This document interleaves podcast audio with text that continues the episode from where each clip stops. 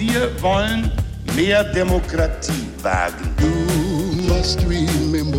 Scheitert der Euro, scheitert Europa. Der Stichtag. Die Chronik der ARD. 9. Oktober 1947.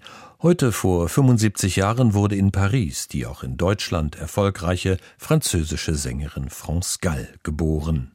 Markus Rudolph. Sie hat nicht nur ein ausgewiesenes musikalisches, sondern auch ein großes Sprachtalent. Wir hören Japanisch.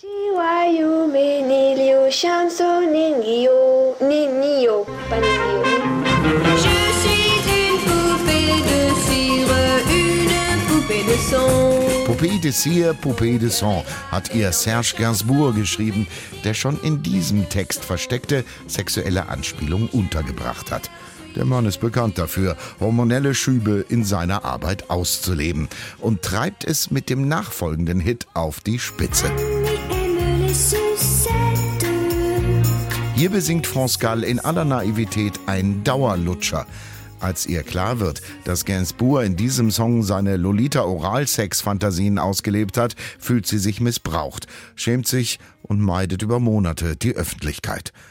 Ab jetzt achtet sie genau auf die Texte, auch als sie Ende der 60er auf Deutsch große Erfolge feiert. Der Titel heißt Ein bisschen Goethe, ein bisschen Bonaparte. Nummer 1, France Gall. Ein bisschen Goethe, ein bisschen Bonaparte. Zwei Apfelsinen im Haar und an der Hüfte Banane. Später beklagt die Sängerin, dass die frühe Karriere ihr eine normale Jugend gestohlen habe.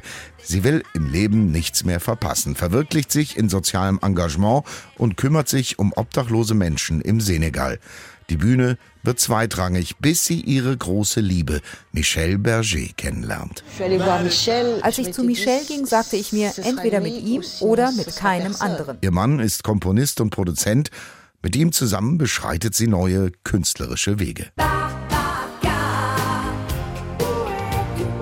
Im Song Babacar verarbeitet sie zum Beispiel ein Erlebnis aus dem Senegal. Auf der Straße will ihr eine fremde, verzweifelte Frau ihr Kind schenken. Gall, damals selber schon zweifache Mutter, ist schockiert. Aus der Zusammenarbeit mit Berger geht auch der Welthit hervor, der ihr ein sensationelles Comeback beschert.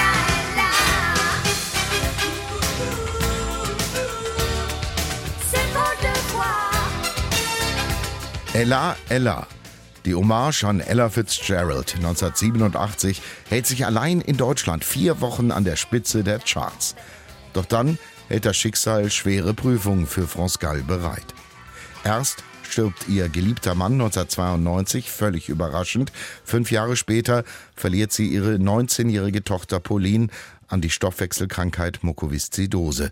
Sie selbst wird mit einer Krebsdiagnose konfrontiert. Daraufhin erklärt France Gall, nie mehr singen zu wollen. Die Stille hat mir geholfen und dass ich alleine mit mir war, um zu mir selbst zu finden. Ich hatte bis dahin ein außergewöhnliches, turbulentes Leben geführt, war immer auf Reisen und in Eile. Deshalb war es wichtig, zur Ruhe zu kommen.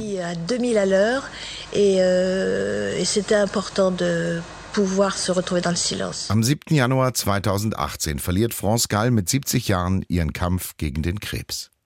Vom sprachbegabten, singenden Teenie-Star zur Grand Dame der französischen Popmusik. Dazu ein unermüdlicher Einsatz für die Ärmsten im Senegal. Das beeindruckende Leben der France Gall begann heute vor 75 Jahren. Der Stichtag. Die Chronik von ARD und Deutschlandfunk Kultur. Produziert von Radio Bremen.